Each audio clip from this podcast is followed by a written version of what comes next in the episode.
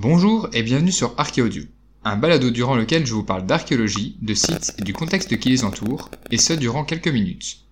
Dans l'épisode d'aujourd'hui, nous allons explorer la tombe du seigneur de Sipan.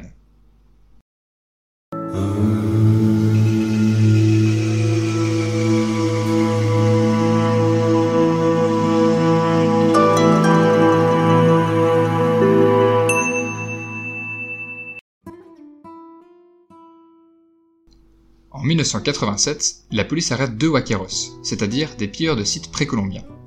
Certains peuvent se demander en quoi est-ce du vol si on est le premier à le découvrir et pourquoi est-ce qu'on ne peut pas être propriétaire d'un vestige si c'est notre découverte. En fait, il faut bien comprendre que creuser et déterrer un objet comme ça, c'est interdit et puni par la loi, car c'est un petit peu comme du vandalisme du patrimoine national.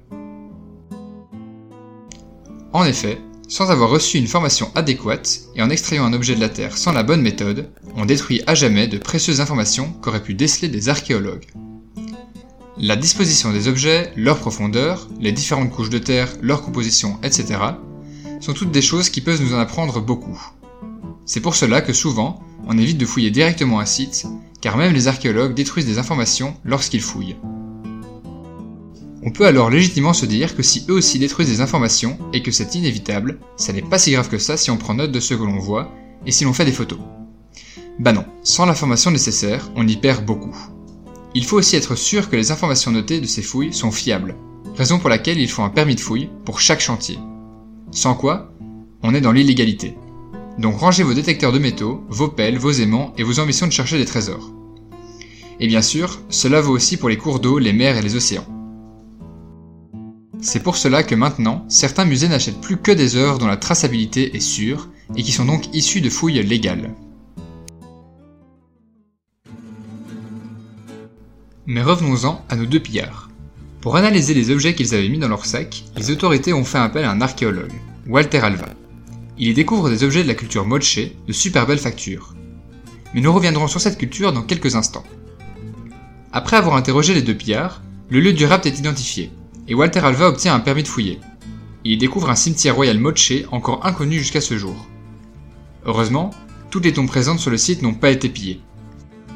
Le site nommé Waka Rahata se trouve au beau milieu des Andes, près du village de Sipan. Parmi toutes ces tombes, il y en a une qui est bien plus grande que les autres. On l'appelle la tombe du seigneur de Sipan. Dedans, un homme est enterré avec une grande quantité de bijoux et aussi plusieurs sacrifiés d'accompagnement. C'est donc clairement un personnage notable de la société moche. Reposant dans un cercueil de bois, il était coiffé d'un casque de cuivre et portait des sandales d'argent. Son corps était recouvert d'étendards de coton, décorés de cuivre et d'or. Il était aussi protégé par un bouclier. De sa main droite, il tenait un sceptre d'or, et de l'autre, un en argent. Tout autour de lui, il y avait divers objets en or, en argent et en cuivre, mais aussi des ornements en plumes, des pots en céramique et des petites statues anthropomorphes. De plus, il possédait un magnifique ornement d'oreille décoré d'une mosaïque de coquillages et d'or, ainsi qu'un ornement nasal de 11 cm en forme de gros croissant de lune. Dans des cercueils en roseau, il y avait aussi ces fameux sacrifiés d'accompagnement, à savoir un garde dont une jambe avait été amputée, probablement pour qu'il ne puisse pas quitter son poste, mais aussi deux autres hommes s'apparentant à des guerriers, et trois femmes qui seraient des épouses ou des concubines. En plus des humains, il y avait aussi un chien, peut-être l'animal préféré du seigneur, ainsi que deux lamas qui avaient dû servir d'offrande.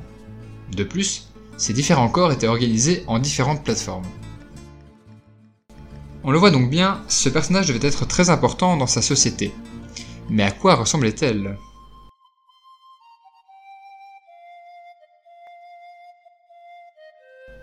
Eh bien, les Moche, qu'on appelle parfois aussi Mochica, occupent la côte nord du Pérou durant une période s'étendant de 100 à 700 de notre ère soit 8 siècles avant les célèbres Incas. Les Moche descendent d'autres cultures plus anciennes de la région, les Chavines et les Kupisniké. Mais cette civilisation ne s'est pas développée en une fois. En effet, en réalité presque en simultané, deux villes émergent, Moche, dans la région de la Liberdad, et Sipan, dans la région de Lambayeque. Moche apparaît comme la plus importante, puisque c'est elle qui possède la Waka de la Luna et la Waka del Sol, mais cette dénomination nous vient des conquistadors et ne coïncide pas forcément avec les croyances moche.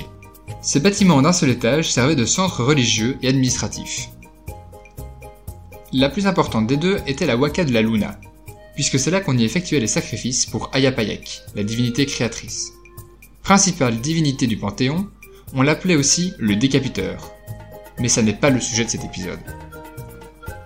Les moche étaient organisés selon un système hiérarchique, avec tout en haut les seigneurs, puis les guerriers, des spécialistes des rituels, donc une sorte de clergé, viennent ensuite les artisans, et enfin les agriculteurs et les pêcheurs. Les spécialistes supposent que leur société était théocratique et que le seigneur était donc très lié aux divinités, raison pour laquelle il aurait autant de métal précieux sur lui. Un an après la découverte de la tombe du seigneur, une autre tombe avec un autre personnage illustre est découverte. On considère qu'il s'agit d'un prêtre moche accompagné de deux femmes, on pense cela car il était accompagné de beaucoup d'objets de rituel, comme par exemple un bol servant à récolter le sang de sacrifices humains, ou encore une couronne avec comme ornement un hibou aux ailes déployées, qu'on associe parfois au culte de la lune. Il y avait aussi un collier en or où se trouvait la représentation de visages humains avec différentes expressions faciales. En 2016, soit 30 ans après la découverte du seigneur de Sipan, qu'on appelle parfois le Toutankhamon des Andes en raison de son importance scientifique, de la conservation et de la richesse de sa tombe.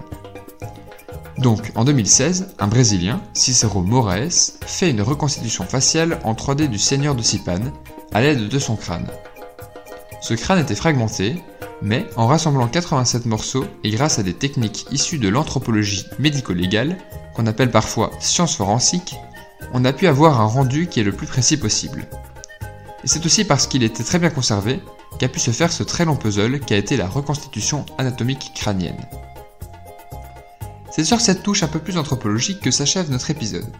Évidemment, comme d'habitude, si cela vous a plu, n'hésitez pas à creuser plus amplement le sujet. Moi, je vous donne rendez-vous dans deux semaines pour le prochain épisode qui sera le dernier de cette première saison, et durant lequel nous parlerons du site de Mohenjo-Daro,